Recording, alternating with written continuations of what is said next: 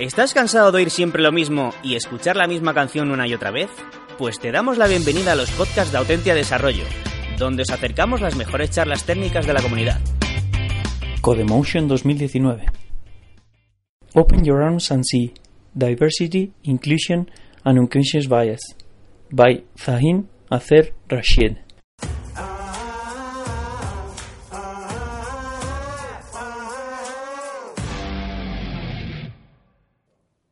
Okay, I think we can begin.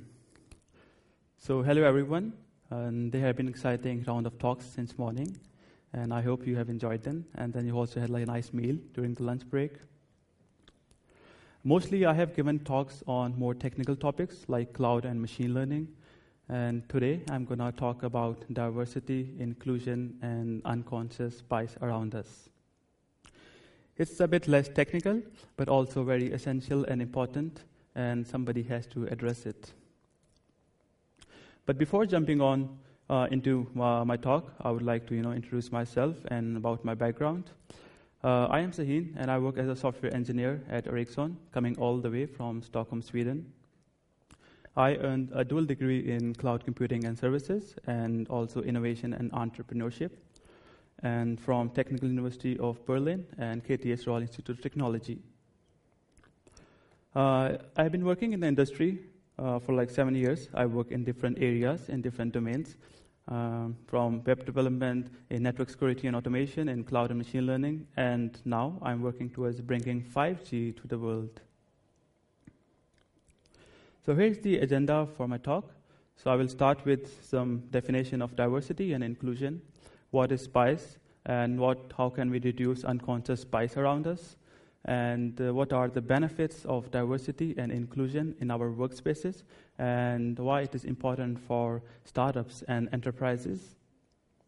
How to design uh, inclusive products, and if we don't, then what are the costs and consequences of the non inclusive designs?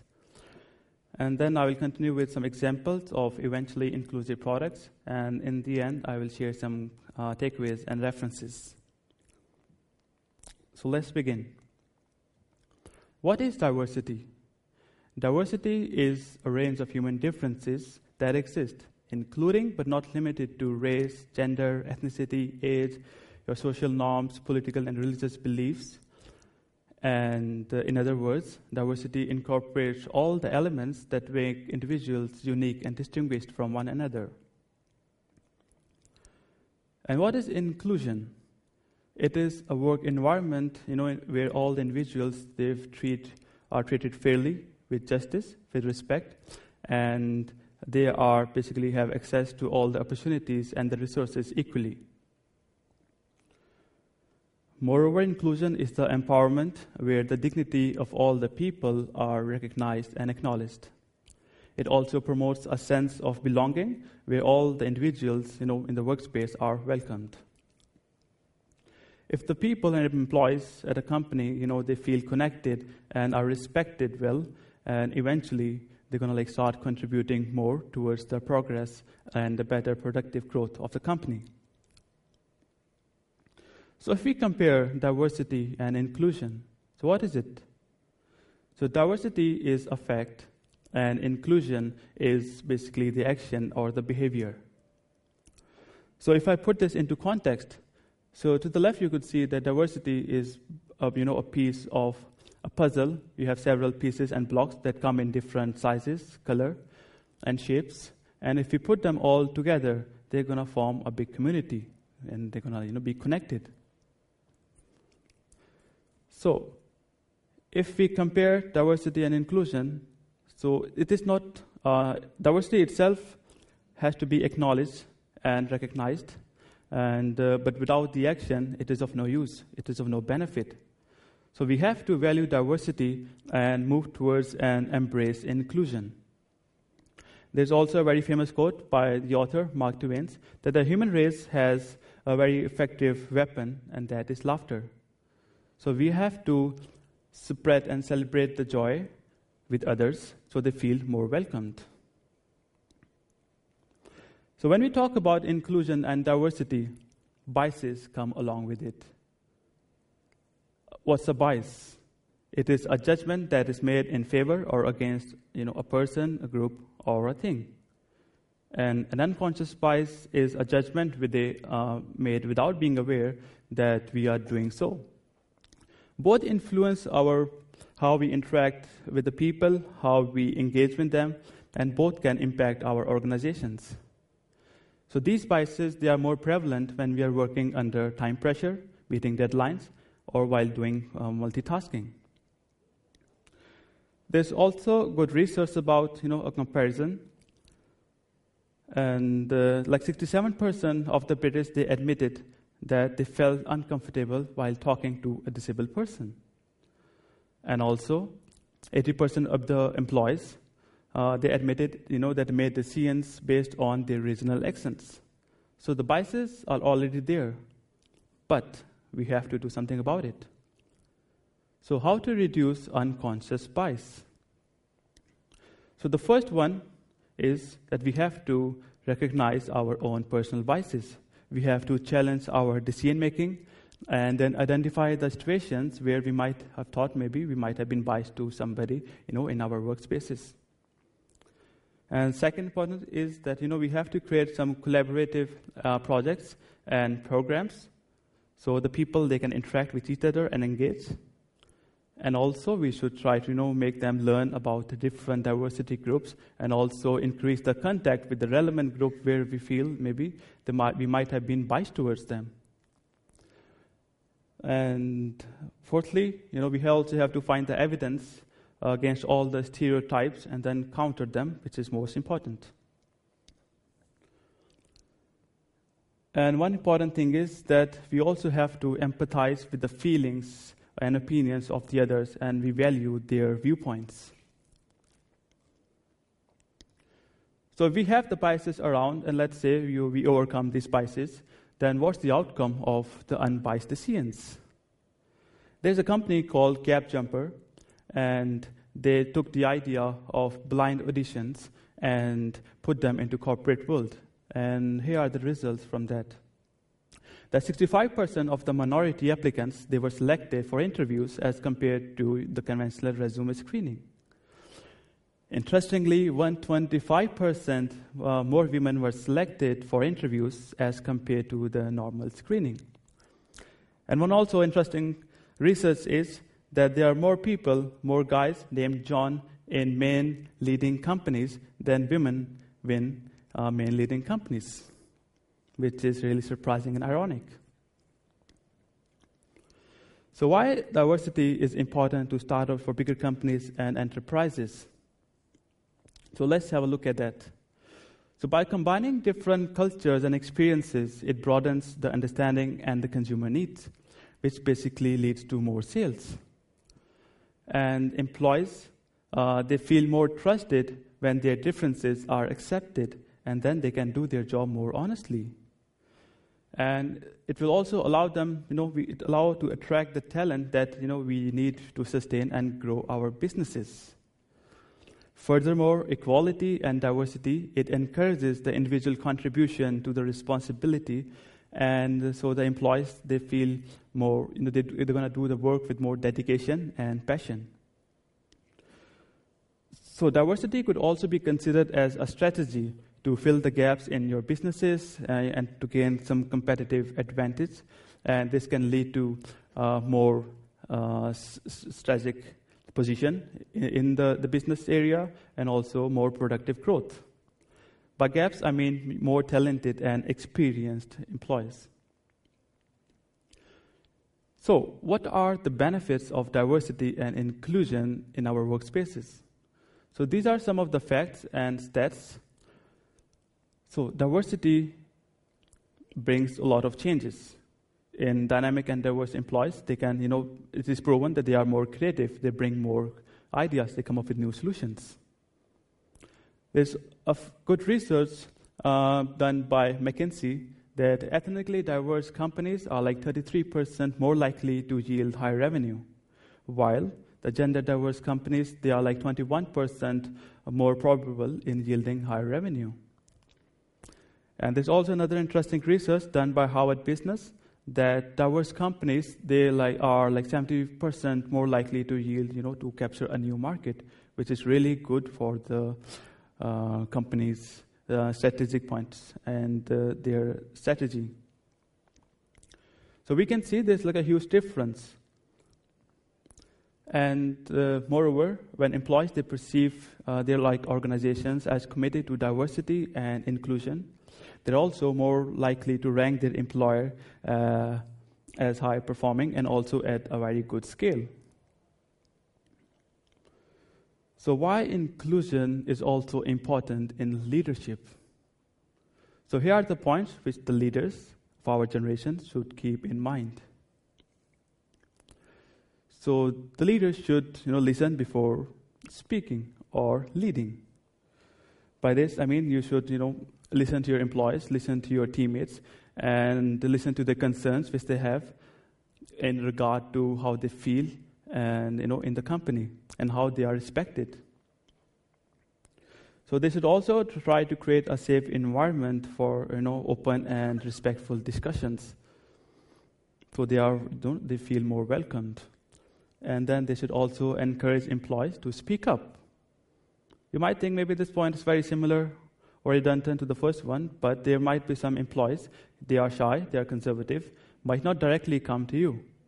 Uh, so we have to, you know, create an environment, such an environment that they feel relaxed, they feel very comfortable in coming to you and then speaking about their problems, about their concerns, how they feel in the workplace. Then also, the leader should allow an open discussion uh, to value the diversity and diversity of thought in achieving not only the organization's goals, but also the employees' goals, which is very important in our current era. And most importantly, we should stay conscious of our own biases. So the leaders, you know, they don't want to put their own job in jeopardy just because, you know, they become the target of a biased decision or comment they made. So since I work at Ericsson, so I must mention that why diversity and inclusion, you know, what it means to Ericsson. So it is our diversity and inclusion that brings us closer together. It provides a catalyst for the innovation and success and helps us to make a difference in the network society. We are also committed to diversity and inclusion as we enable the network society where everything that benefits from the connection will have one. So it is clear that the main goal and agenda is to uh, build a network society to connect the world. So, since we have talked about inclusion, so we should also talk about how to build and design inclusive products. So the first phase is like getting binding. You meet your employees, you meet your stakeholders, you, you present your idea, and then you get the feedback and input from them and do the validation. And once you have done that, the second phase is to you identify the customers and the users and their needs. So we don't want to like end up in a situation where we build something and then it is not being used by our end users. It is very important. And then the third phase is that we match our businesses to our users. This is basically you build a product or a platform that going to be used, you know, by your user or client. A simple example would be, you know, if you want to like choose a mobile or a desktop platform.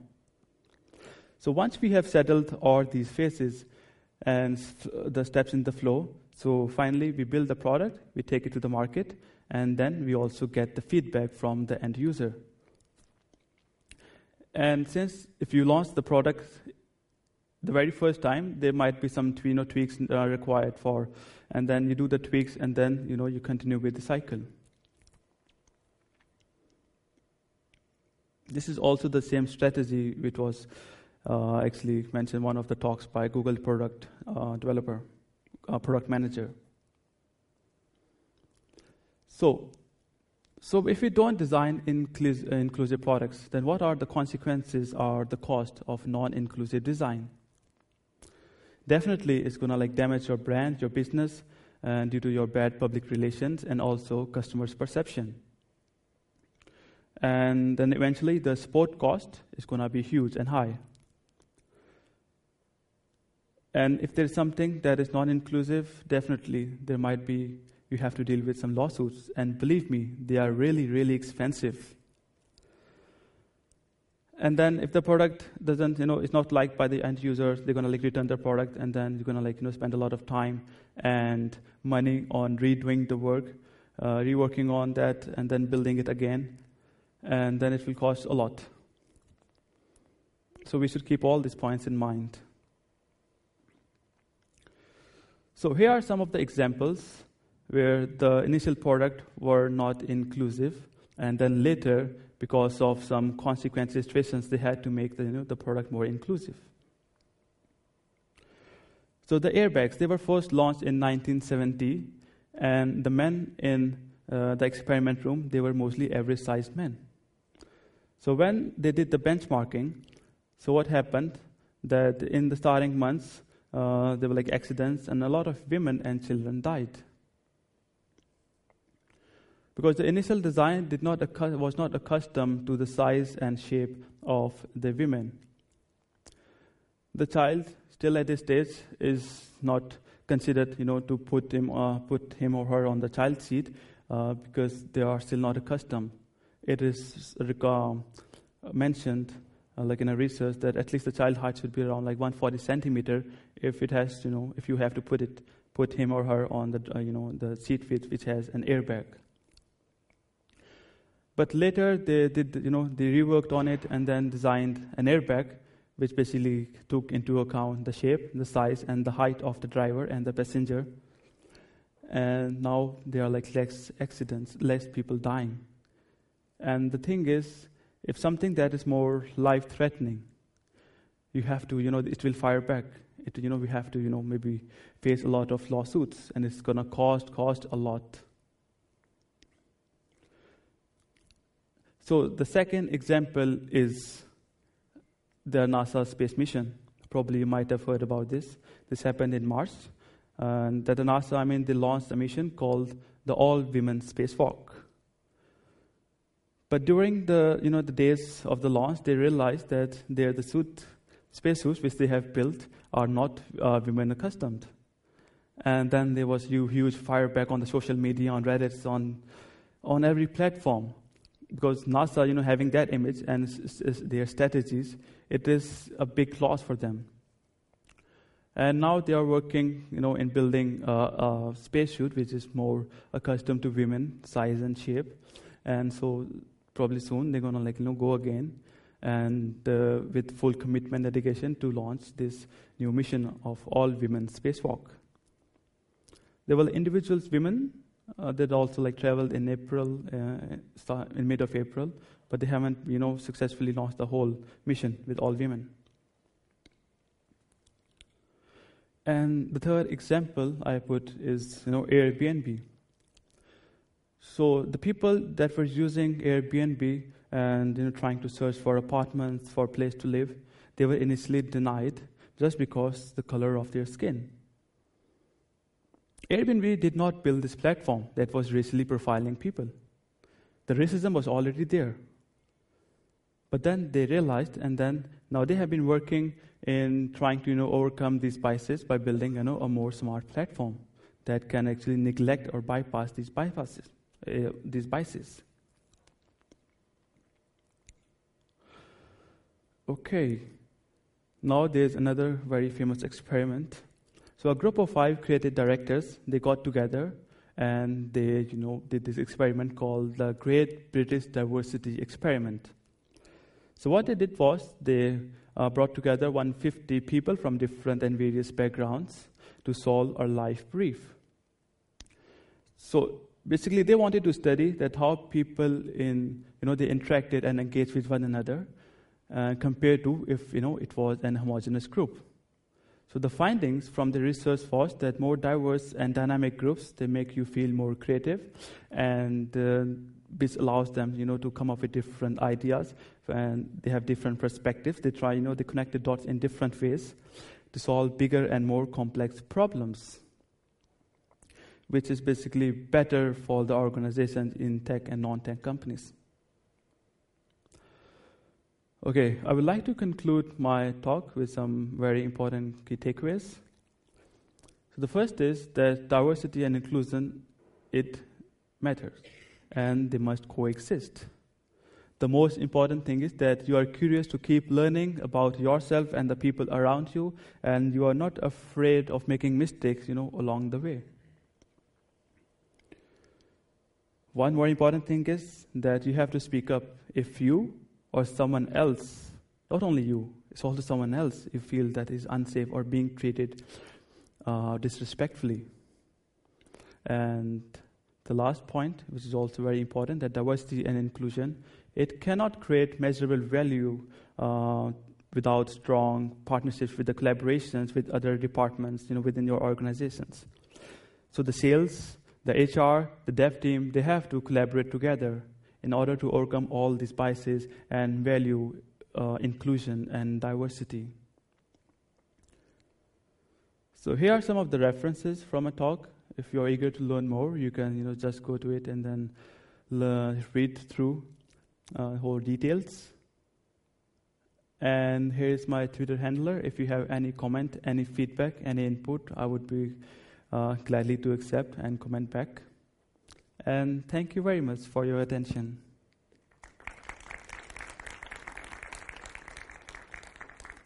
So if you have any questions, you can ask, please.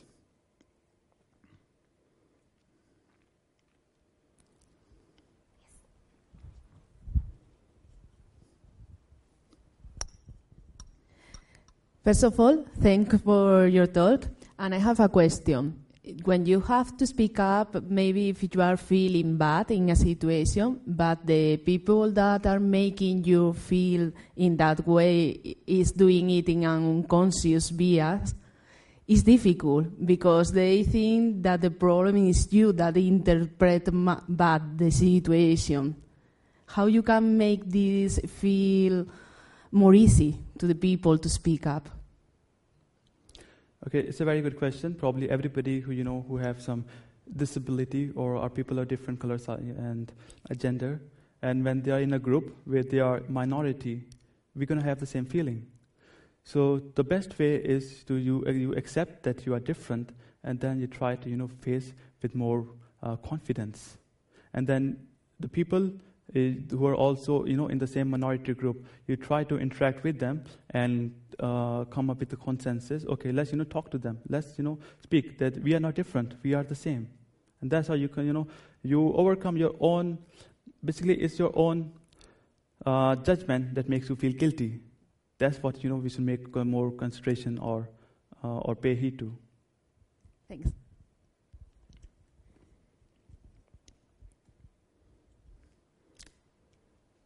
Okay, are there any more questions? So we all truly accept that diversity and inclusion is the power of the world. Okay, thank you very much.